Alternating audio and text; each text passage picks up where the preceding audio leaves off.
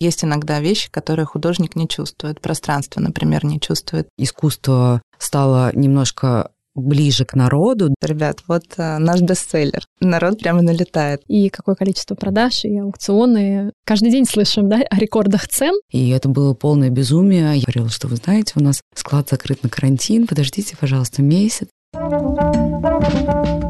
Привет, я Надя Зотова, и это подкаст «Дело в красоте», в котором мы с гостями обсуждаем дизайн, стиль и эстетику жизни в деталях. Сегодня у нас необычный выпуск. В него мы пригласили сразу двух гостей. Ими стали соосновательница галереи современного искусства Art and Brut Ирина Маркман и Екатерина Положенцева, SEO онлайн-галереи молодого искусства Oily Oil. Вместе мы поговорим о том, как работать с покупателями и художниками офлайн и онлайн галереи, как художнику найти своего галериста и кто коллекционирует искусство. Ира, привет, Катя, привет, спасибо, что вы пришли на мой подкаст.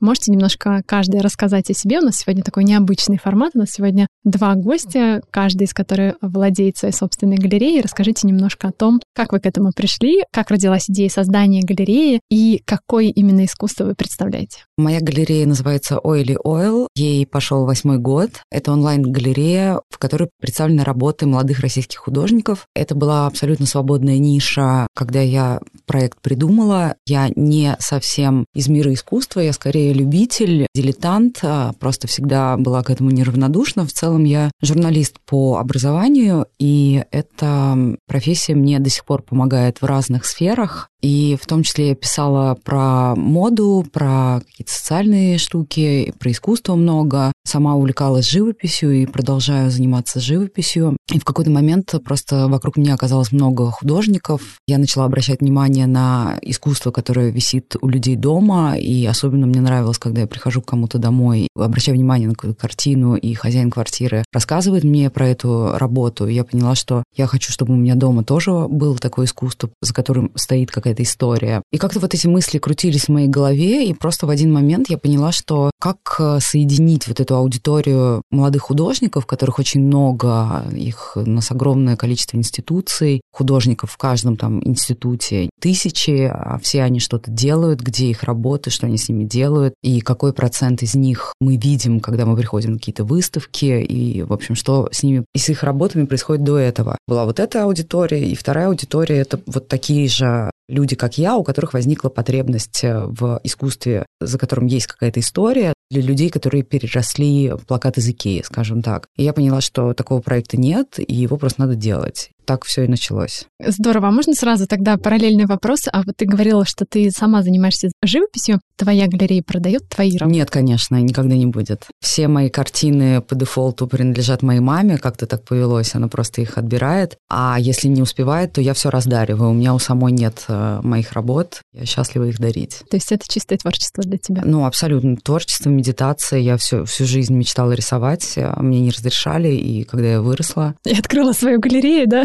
Ну, это было немножко раньше, я дорвалась до живописи и поняла, что у меня все получается, и это приносит мне столько удовольствия, поэтому я продолжаю этим заниматься. А ты ни разу не пробовала продавать? У меня, конечно же, покупали какие-то мои работы э, там, через Инстаграм, мои знакомые. Есть э, девушка Маша Белова. Маша, как дела? У нее Инстаграм достаточно популярна. Она была ведущей на каких-то телеканалах. И вот много-много лет назад она купила у меня одну картину. И не так давно я вспомнила об этой картине. Думаю, блин, она такая классная была. И в этот же день я встречаю Машу, которую я не видела сто лет. И она говорит, я так рада, что у меня есть твоя картина. И то есть, ну, такое совпадение, в общем. Да, так что были какие-то прецеденты. Ира, ты пишешь? Нет, я не пишу, но моя коллега Катя, с которой мы тоже основали галерею, у нас еще архитектурная студия, она пишет, и она продает, и очень успешно. Расскажи, пожалуйста, о своей галерее, как ты к ней пришла и что именно за искусство там представлено. Мы чуть-чуть э, раньше, чем э, Катина галерея, открылись, наверное, за год, потому что у нас должен быть в этом году юбилей десятилетний, будем праздновать. И мы изначально были дизайн-бюро и начинали партнерство с Катей. Какие-то наши первые проекты, мы были еще в начале пути, они были не слишком э, с раздутыми бюджетами, а живопись нам так или иначе хотелось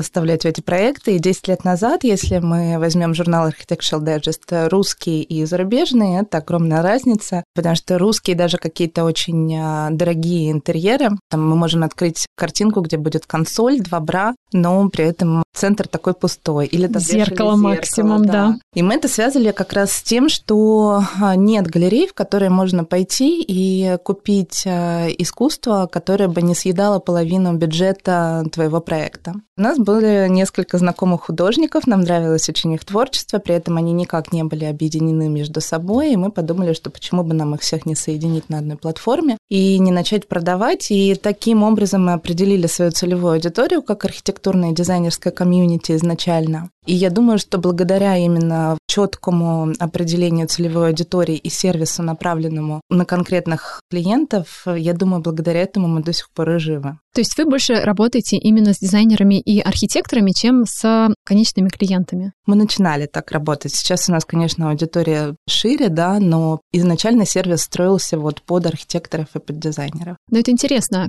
каких случаях э, дизайнер выбирает искусство да, для проекта, а когда сам человек, который там будет жить, если это частное пространство, да, если это квартира или дом, выбирает себе пространство. Как, на ваш взгляд, отличается ли выбор и вот вкус дизайнера и вкус того человека, который приобретает для себя? Отличается и часто, на, когда заказчик приходит вместе с архитектором или вместе с дизайнером, дизайнер предлагает одно конкретно вот выбранное под это пространство, что для него собирает весь интерьер вместе. Но это же такая эмоциональная очень история искусства, да? Не всегда это вопрос а, выбора там, чтобы картина к дивану подходила, да? Да, безусловно. Я считаю, более того, что в первую очередь, да, но тоже нельзя отрицать ту историю. Это искусство покупается, чтобы висеть э, дома у человека, чтобы человек просыпался, наслаждался. И выбор часто отличается. Иногда приходит за одним, а уходит с другим. Но также часто я замечаю то, что заказчик все-таки прислушивается к дизайнеру и, в общем-то, может не понимать, и для него там что-то может, какая-то абстрактная живопись, он может назвать ее мазней, но при этом прислушивается. Купит, да? Купит, да.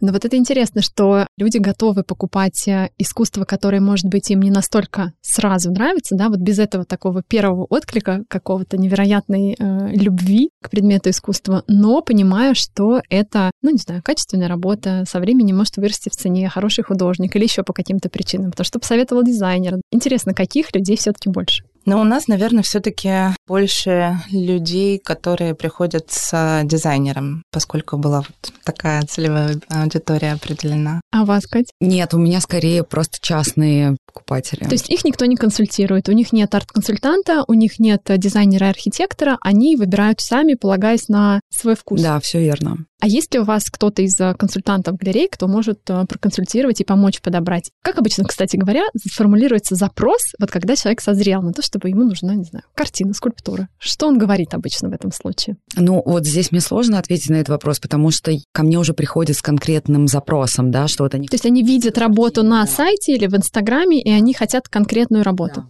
Иногда бывает, что просят, э, например, понравилось несколько, просят привести несколько, а там оставляют одну или там две. Такое бывает. Но в целом все, как бы человек оформил заказ на сайте, это значит, он хочет эту картину. А вот есть разница именно в выборе через интернет, да, сейчас, с одной стороны, так классно, что можно даже виртуально примерить работу в дом, да, но при этом все равно посмотреть своими глазами живую работу. Мы же говорим о том, что это все-таки авторская работа, да, то есть это не постер, это не тиражная графика, и все-таки есть такое личное восприятие живой работы. Может быть, вспомните какие-то случаи, когда, например, ну, какие-то, не знаю, были несоответствия или, наоборот, оправдания превзошли? Когда сайт э, зарождался, и я пошла по художникам собирать их и приглашать к себе на сайт, все очень положительно реагировали, но никто не верил в то, что их картину могут купить, а уж тем более купить онлайн. И для многих это стало большим откровением, что это действительно возможно. И вот учитывая мой опыт, у меня часто спрашивают, неужели люди вот покупают просто видя это на экране телефона или там на компьютере. И я могу сказать, что да, потому что если им эта картина нравится вот на экране компьютера, в жизни она им понравится еще больше. И у меня было всего лишь, наверное, два раза, когда был отказ вот за все время, за все количество продаж. Один раз просто покупатель не поняла размеры, просто не подошла по размеру. А второй раз был смешной. У нас был художник на сайте Костя Федоров. Он э, сейчас не продается, потому что он сильно вырос в цене. Но я очень рада, что он был с самого начала с нами. Мы продали очень много его картин. И была у Кости одна картина, а, там был череп нарисован, вставленные зубы на череп э, приклеенные, а зубы были реальными зубами. Откуда он их взял, если честно, я не знаю. Не... Вот сейчас вспоминаю, меня прям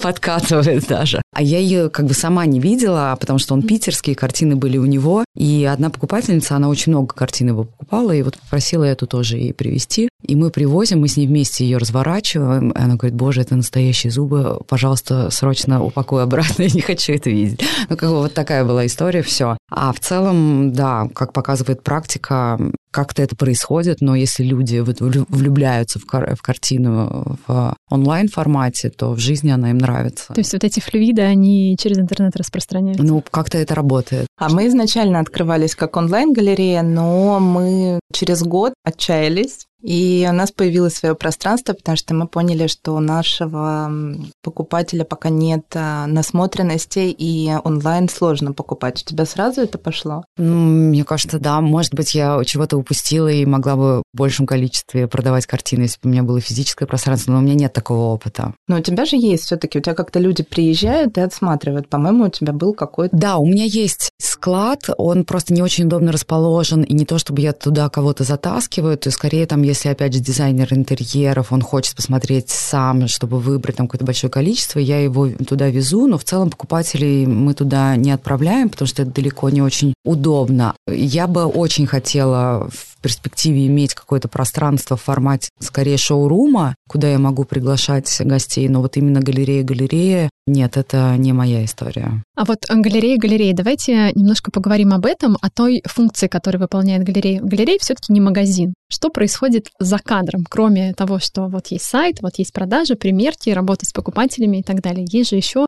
масса других задач. Можете рассказать о том, что вы делаете? Ну вот у нас был путь как раз от онлайн-галереи, позже к некому пространству. Это было что-то вроде двухкомнатной квартиры э, где-то в переулках Арбата, где все было заставлено искусством, поскольку тоже, если архитектор приходит, он хочет видеть э, больше, и часто то, что он выбрал на сайте, не совсем ему подходило, когда он видел это в реальности, и э, там выбирались другие работы. Но мы постоянно мечтали о каком-то пространстве, в котором мы смогли бы проводить выставки. Мы на протяжении той жизни, которую мы провели на Трубниковском, мы где-то ситуационно устраивали поп-апы какие-то, были некоторые длинные выставки на сторонних площадках, но нам очень хотелось вот иметь свое пространство. Мы, ой, чтобы не соврать, наверное, года полтора, как переехали и находимся вот здесь неподалеку на Армянском переулке, и у нас такая серьезная уже началась выставочная деятельность. Как часто вы делаете выставки? Четыре обязательных в год но вот за прошлый год было сильно больше выставок. А еще как раз мы год заканчивали новогодним маркетером совместно с Катей, еще с двумя галереями, которые занимаются молодым искусством. В общем, был такой страшный цветнот, но, по-моему, все прошло Да, классно, было супер. А вы, Катя, вы делаете выставки?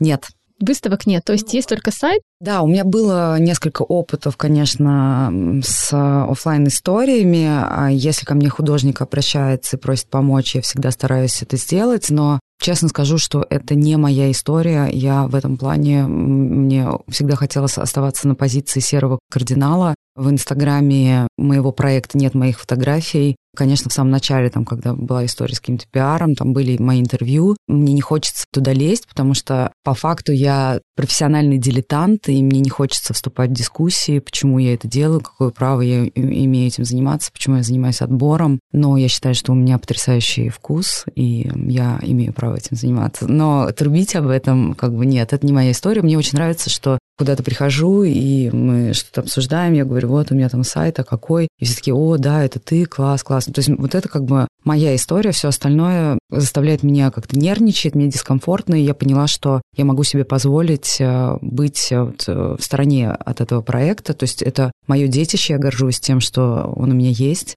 Но вот именно так. Но кроме выставок отбор, да, то есть вот та самая тоже деятельность, которая, наверное, не видно вашим покупателям, вашим посетителям, но она наверняка занимает тоже достаточно большое количество времени и энергии. А расскажите, как это происходит, как вы ищете этих художников? Вот они молодые, да, их явно много. Куда вы идете? Вы идете в вузы к выпускникам, вы идете на осмотры дипломных работ, на ярмарки молодых художников. Что вы делаете? Сейчас они уже в основном приходят сами. В первое время, да, мы вкалывали бесконечно ходили на выставки, мы ходили в Строгановку собирать молодых талантов. Сейчас пишет э, на почту. Мы раз в неделю садимся, отсматриваем э, все портфолио, принимаем решения, обсуждаем все между собой, э, всем составом, договариваемся, где-то у нас возникают какие-то противоречия. Дальше художник попадает на сайт, но для этого нужно портфолио, у нас минимум, по-моему, 5 работ. Я вообще никого нигде не ищу уже. Я, когда запустила сайт, на сайте был 21 художник, каждого из них я нашла сама, и там была действительно роскошная подборка, как-то так получилось, все удачно. И как только запустился сайт, э, почту разорвало, и э, как бы основная часть моей работы по сайту заключается в том, чтобы сидеть на почте и разбираться в этих письмах, потому что заявок огромное количество, они копятся. В общем, для меня это тоже такой небольшой стресс, потому что вот в данный момент на моей почте происходит месс, но я стараюсь. А какие критерии отбора? Вот, Катя, ты сказала, что у тебя идеальный вкус. Ирум, как у тебя? У тебя я тоже так считаю. Понятно, то есть для того, чтобы быть галеристом, нужно просто большую насмотренность, много работать и идеальный вкус. Да, безусловно, важна насмотренность. Я считаю, что это вот такое номер один на то, что необходимо. Необходимо в путешествиях много времени уделять походам по музеям, ездить на ярмарки зарубежные, посещать местные ярмарки. Ты должен постоянно быть в контексте, да. Да, я абсолютно согласна, все так и есть. Какой-то коктейль из разных качеств, да, насмотренность, вкус, а, там, может быть, какое-то воспитание, вообще там творческое начало в человеке, да, по факту или там приобретенное из этого складывается то, что вот тебе там откликается или не откликается, нравится или не нравится. То есть каких-то формальных критериев для того, чтобы попасть э, художником в Нет, формальные есть. Формальные есть, конечно. В данном случае у меня, поскольку проект был создан для продажи картин молодых российских художников, которые на тот момент мало кому были интересны в принципе, я придерживаюсь этой концепции по-прежнему. И, соответственно, ограничение по возрасту, которое придумала не я, есть цифра, да, утвержденная Союзом художников, поэтому поэтому я всегда ссылаюсь на них, чтобы меня не обвиняли в эйджизме. Молодой художник у нас проходит по категории до 35 лет, соответственно, вот э, у меня на сайте ребята, которым до 35 лет, и, соответственно, поскольку сайт был придуман для молодых художников и, так скажем, для начинающих любителей искусства или начинающих коллекционеров, соответственно, было тоже принято решение, что должно быть ограничение по цене. И тоже там пальцем в небо мы решили, что это будет 100 тысяч рублей. И это как бы все совпало, так оно и продолжается. У нас можно найти картины подороже и за 150, и за 170, но как бы в целом вот этот вот сегмент э, работ до 100 тысяч рублей, он остается. А если художник со временем начинает расти в цене, он, получается, выбывает из вашей галереи, он должен искать какую-то другую? Конечно, да, конечно. Это правильно, потому что, ну, это такой некий старт для него. Пусть э, он идет дальше, двигается, развивается. И, опять же, есть огромное количество галерей, как галерея Иры и Кати, которая еще и помогает. Там есть возможность, э, есть свое пространство, где художник еще может выставиться. Поэтому здесь, конечно, я не могу никого держать, ограничивать. То есть, по сути, потом художник уже хочет перейти в ту галерею, где, например, будут организованы его выставки, правильно? Да, безусловно, художники об этом заботятся. Какие у тебя критерии, Ир, по отбору художников? Возраст нет, у нас нет этого критерия, но то, о чем а, рассказывала Катя в отношении цены, у нас тоже изначально для нас была важна ценовая политика, и мы говорили о том, что искусство должно быть э, доступным. Позже у нас, правда, эта планка ушла, у нас тоже изначально было 100 тысяч рублей, потом мы расширялись. Плюс вместе с проектом росли и художники, и мы от молодых перешли и не к молодым. И сейчас у нас уже нет таких границ по цене. Но мы, например, не занимаемся концептуальным искусством, мы занимаемся вот а, изобразительным искусством. От вас, получается, а, художники дальше не уходят, если они растут в цене. Они, получается, остаются в галерее, и вы достаточно долго сотрудничаете. У нас нет договоров эксклюзива. Мне кажется, у тебя тоже. Ну, нет, у меня есть, если честно. Я стараюсь делать так, чтобы работы, которые продаются у меня, не продавались больше нигде. Но это не полный эксклюзив. Это не полный, да. Это важно, я считаю, тем более в случае с молодыми художниками, потому что не должно быть путаницы, как бы это неизвестное имя, и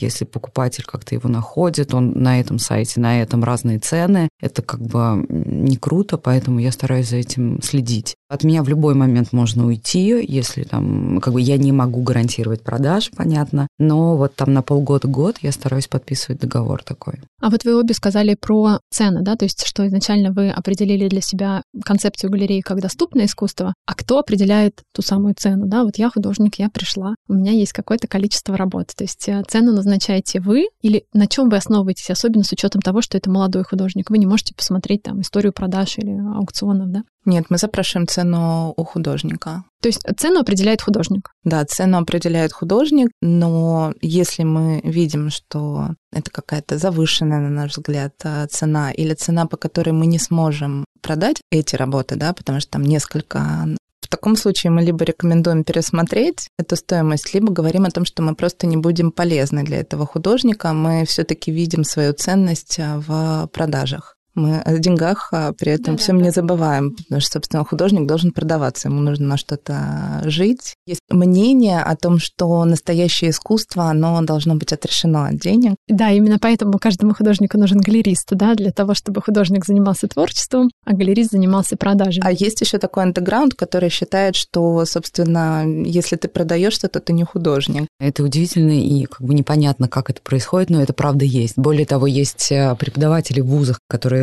ну, по сути, занимаются каким-то прессингом и буллингом художников, которые еще учатся у них, но уже успешно продаются. То есть это считается вообще-то зазорным, да, еще и деньги за это получать? Да, да, но как бы объяснений этому его просто нет. Это какая-то несусветная глупость, это но странно, это да, существует. Том, что во всем мире арт-ярмарки настолько популярны, это такое место, куда стремится попасть не только художник, но и галерея, конечно, да, и какое количество продаж, и аукционы. Каждый день слышим, да, о рекордах цен, и э, странно говорить о том, что работы не должны продаваться. То есть именно вот с такой позиции. Мне кажется, если бы я училась на каком-нибудь соцфаке, я бы написала дипломную работу на эту тему. Как так вышло, что есть такое вообще мнение, да. Это интересно, просто покопаться. А, да, интересно, да. откуда оно возникло? Откуда оно родилось? Из головы художника, этого комьюнити творческого или... У меня есть ответ, но я не буду отвечать. Не хочу никого обидеть. Хорошо, оставим это за кадром. А как вы понимаете, что художник выстрелит, что он будет продаваться? Даже если он э, молодой, талантливый, отвечает вашему вкусу, но бывают же такие истории, что вот он попал и в цену, но раз и работы не продаются. Или наоборот, вы не ожидали, что это будет продаваться, оно от чего это зависит? Да, маркетинговые, наверное, во многом инструменты. А во многом нашему мнению доверяют, а у нас в том числе работает интуиция. Поэтому здесь какая-то совокупность факторов, здесь нет чего-то одного. Ну, то есть это в том числе и работа галереи, правильно? Продавать, рассказывать о художнике, да? да? Ну, то есть, но вы это делаете через выставки, Конечно, правильно я понимаю? Какую-то селекцию проходят а, все эти работы. Люди начинают доверять твоему мнению. Они приходят вот именно к тебе, потому что они к тебе прислушиваются. Выбирают того автора, которого ты можешь порекомендовать. Ты имеешь какой-то индивидуальный подход. Плюс э, срабатывает иногда что-то вроде, что, ребят, вот э, наш бестселлер. Народ прямо налетает. Такое было как раз раз у нас сейчас на маркете. Мы несколько раз это отметили, что вот как говоришь бестселлер, сразу же у людей живой интерес. Это не значит, что это факт продажи, да, но, по крайней мере, живой интерес это вызывает. То есть история о том, что если уже купил кто-то, и мне тоже надо, это в искусстве всегда работает. работает. Как интересно, знаете, буквально там несколько недель назад я была в Музее Востока с востоковедом, который нам рассказывал о искусстве Китая. И мы рассуждали, знаете, о вот этих китайских копиях, которые очень много. Он говорит, ну, вы знаете, вот в Китае у них же другая ментальность совсем. Вот у нас как, да, если этого мало, то это ценно. А там наоборот, да, что если этого много, если есть у всех, у всех стоит вот такая ваза, она модная, значит, она будет дорого стоить. Забавная история о том, что менталитет, конечно же, тоже влияет.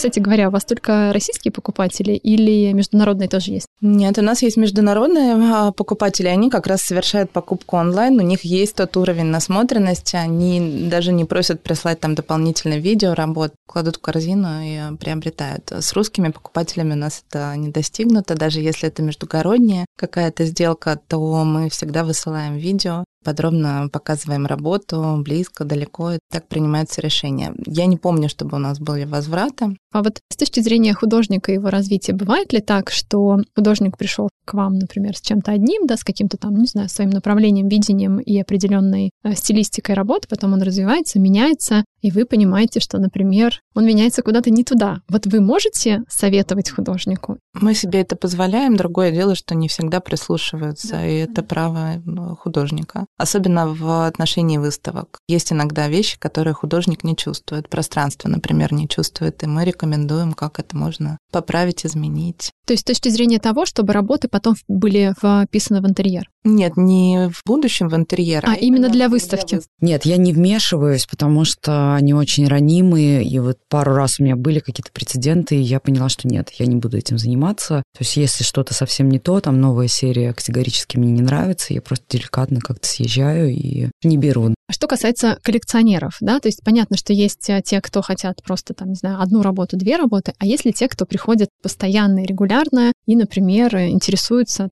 двумя-тремя художниками или собирает какую-то коллекцию? Как обычно это происходит? Как-то вот людям западает этот художник, откликается, им нравится, они хотят, им нравится не одна работа, а несколько, покупают сразу несколько или постепенно возвращаются и докупают что-то. Это, конечно, небольшой пласт а, покупателей, но вот какой-то процент существенно есть таких людей, которые приходят за одним художником. То есть это скорее выбор конкретного художника, это не то, что, например, тема... Скорее на художника, да. Да, согласна, у нас тоже, тоже скорее да? на художника, да, и когда выходят какие-то новые серии или новые работы, мы рассылаем. А По тем, кто уже купил? Знаем, да, кто любит его. И часто это улетает еще не попав на сайт. Ой, здорово. Правда, это очень как-то позитивно выглядит, да, и для художников, и для музеев, э, и для покупателей. В общем-то, такая тема, которая развивается чем вы видите дальше, возможно, продолжение там, своих галерей? В чем вы видите развитие для себя? Ну, вот я могу ответить. У меня тоже уже там давняя мечта. Мне кажется, там на третий год галереи я поняла, что я хочу еще запустить Oily Oil Home и продавать а, товары для дома, какую-то мини-скульптуру, какие-то авторские зеркала. И я, на самом деле, достаточно долго не могла к этому подступиться, потому что я сначала хотела переделать сайт, потом поняла, что это не обязательно делать. И постепенно вот сейчас у меня стали появляться объекты, и скульптуры и зеркала, но мне очень хочется больше этому уделить внимание. То есть это такое декоративно-прикладное искусство скорее, да? Да, да, то есть это тоже предметы, созданные там конкретным человеком, это авторская работа, и вот мне бы хотелось в эту сторону тоже побольше уделять энергии, внимания, но пока вот так, как могу. Ну, это тоже, мне кажется, эм, достаточно перспективно с учетом, например, развития керамики той же самой, да, вот вспомните, мне кажется, такой бум случился, просто буквально последние 2-3 года до этого мало кто интересовался керамическими скульптурами или, в принципе, да даже предметами. Да, Здесь, в России. Да, в России. Я про Россию говорю. А что касается арт-ярмарок,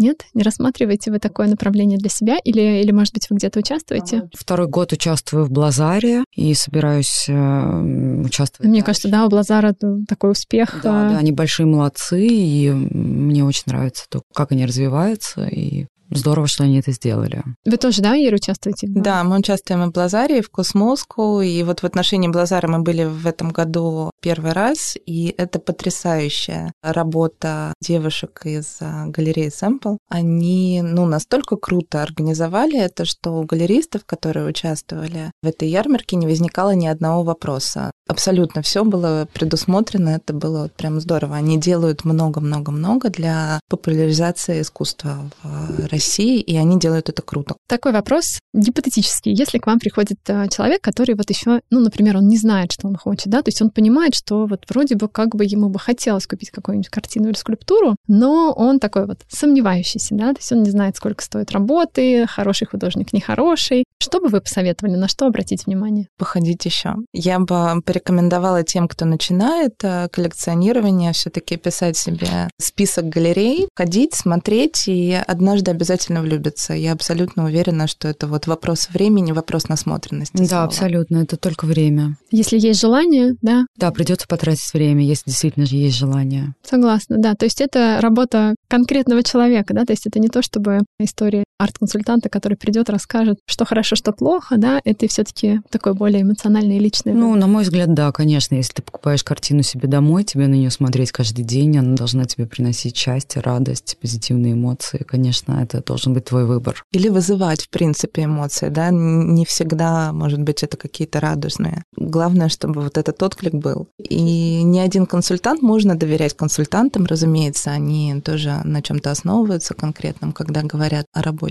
Но это, мне кажется, всегда более личная история. Это как вот э, выбирать для себя аромат. Никто не может пойти и... Понюхать за тебя, да. У нас э, в конце всегда есть такой блиц. Три вопроса каждый из вас. Посоветуйте, пожалуйста, вдохновляющий аккаунт в Инстаграме, фильм и книгу. Я обожаю по-прежнему Келли Веслер, и это, конечно, не только для дизайнеров интерьера, может быть интересно. Книга. У меня много любимых книг, и, конечно, в разный период мне очень сложно выбрать одну. «Степной волк», наверное. Наверное, одна из моих э, любимых. Фильм с последнего, что меня потрясло, это «Последний император». Фильм э, фантастически красивый, удивительная история. Я не знала этой части истории Китая. Это было для меня вот... Я не отрываюсь, смотрела эти три с половиной часа, по-моему, фильм идет, он такой длинный. И, наверное, весь Антониони. Я не могу выделить ни один фильм, а, который я бы не порекомендовала. И еще Соррентино. Кстати, Соррентино — это первое, о ком я подумала в контексте фильмов. Я недавно пересматривала «Великую красоту», наверное, раз пятнадцатый, и это можно смотреть бесконечно.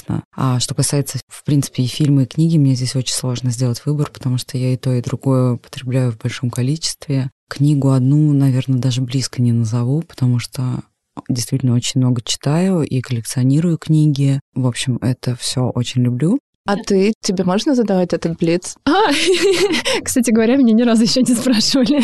Это интересно. Фильм я посмотрела «Убийство на Ниле», новый, который вышел по Агате Кристи. Этот фильм меня вдохновил на то, чтобы посмотреть фильм 78 года. И вот он меня вдохновил а, намного больше. Именно своими костюмами. Он получил Оскар за костюмы, и вот эти вот костюмы 78 года, они чудесны. Мой недавний интерес, который вдруг внезапно возник откуда-то, это, собственно говоря, история Древнего Египта, поэтому я смотрю, это что касается Инстаграм-аккаунта, даже скорее YouTube-канала, лекции египтолога Виктора Солкина, я не могу оторваться. То есть я смотрю их третий месяц, они в открытом доступе в YouTube, 2-3 часа лекция на разные темы касательно Древнего Египта. Это очень глубоко, с э, большим количеством визуального ряда. У меня полное ощущение, что за последние два месяца я переехала, знаете, жить куда-то в Абу-Симбел 5 века до нашей эры. И книг у меня сейчас не так много в связи с тем, что я на лекции плотно подсела. Из того, что я сейчас читаю, что мне нравится, это книга расследование, которое касается французского искусства, которое было вывезено нацистами, и вообще вся вот эта история, и это именно про большие коллекции, о том, как это все вывозилось, как э, французское правительство, собственно, этому способствовало, куда это потом все делось, что-то нашли, что-то не нашли, что-то вернули, что-то не вернули. Это интересно, это не так просто читать, но это интересно с точки зрения именно, знаете, вот жизни коллекции. Скажи, а ты сама покупаешь искусство? Да, я сама покупаю искусство, и я сама начала писать. Я начала писать писать в пандемию. У меня есть, понятно, что какая-то базовая художественная история с точки зрения того, что я дизайнер интерьеров, и, естественно, у меня была и живопись, и графика. Но как-то, когда я училась, когда я начинала заниматься дизайном 12-14 лет назад, это меня не так сильно интересовало. А вот когда случилась та самая насмотренность, когда я уже побывала в Базеле, на Фризе, э, и везде, везде, везде, я не знаю, во всех мировых музеях я была, да, на все основные какие-то интересные выставки, ну, то есть продолжаю ходить, конечно. И вот только после того, как вот та самая, знаете, десятилетняя насмотренность 10 тысяч часов сформировалась,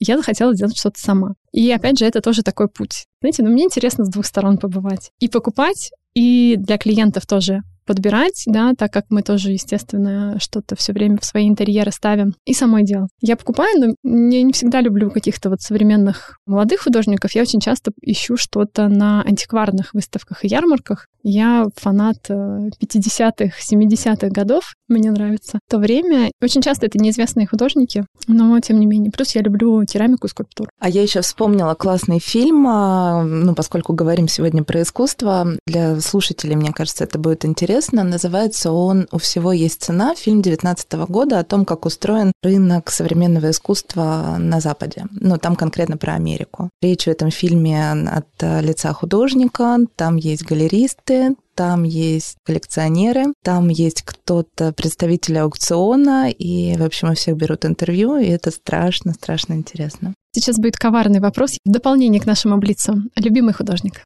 У меня есть любимый современный художник, у меня нет его работы в моей коллекции. Я мечтаю, чтобы у меня появились его работы, может быть, даже не одна. И я даже думаю о том, что, что мне нужно вот от мужчины больше получить кольцо с бриллиантом вместе с предложением или вот его работу. Это Кирилл Челушкин. Его также называют Кирилл Челушкин. Честно, я не знаю, как правильно. Мне нравится Челушкин. Я просто замираю, когда вижу его большие графичные работы. Мне вообще очень нравится графика, и моей личной коллекции достаточно много графики. Да, так что это он. Плюс мне еще очень нравится Таисия Короткова. Вот у меня как раз есть ее графика в коллекции. Мне кажется, это хорошая идея делать предложение не кольцом, а картиной.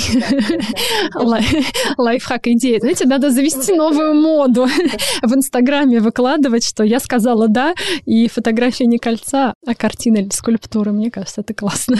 А мне сложно назвать современного любимого. Мне в целом сложно, правда, назвать вот любимого художника. Вот так же много любимых художников, как много любимых авторов. Меньше, кстати, у меня любимых режиссеров, и поэтому я быстро смогла сформулировать ответ на вопрос. Ну, наверное, я бы назвала Брейгеля и Босха. Я обожаю их. Это полотна, перед которыми я замираю надолго. И Мане. Я не смогу одного даже выбрать. А я, кстати говоря, могу назвать одного. Ну, у меня тоже, конечно, много, но тот, кто мне нравится всегда, если есть возможность попасть на выставку, я бегу, я лечу, я бы даже сказала, на любой конец света, это Рауль Дюфи. Мне кажется, он такой нежный, он такой прекрасный. Я очень хочу иметь его работу в коллекции, и неважно, что это будет, графика, текстиль или какой-то предмет мебели или керамика. Вот, но мне очень нравится. То есть и цвет, то, как он... Я вообще люблю цвет, и много с этим работаю, и в живописи люблю цвет в том числе. Поэтому у меня номер один хит-парада — это Рауль Дюфи. Здорово, спасибо большое за интересную беседу. Спасибо вам. Было здорово. Спасибо, что прослушали этот выпуск моего подкаста. Ссылки на Ирину Маркман и Екатерину Положенцеву, их проекты и рекомендации вы найдете в описании. Мне будет очень приятно, если вы напишите отзыв, поставите звездочки в Apple подкастах и сердечки в Яндекс Музыке. Это поможет большему количеству слушателей получить качественную информацию и вдохновение уже сегодня. Встретимся с вами через неделю.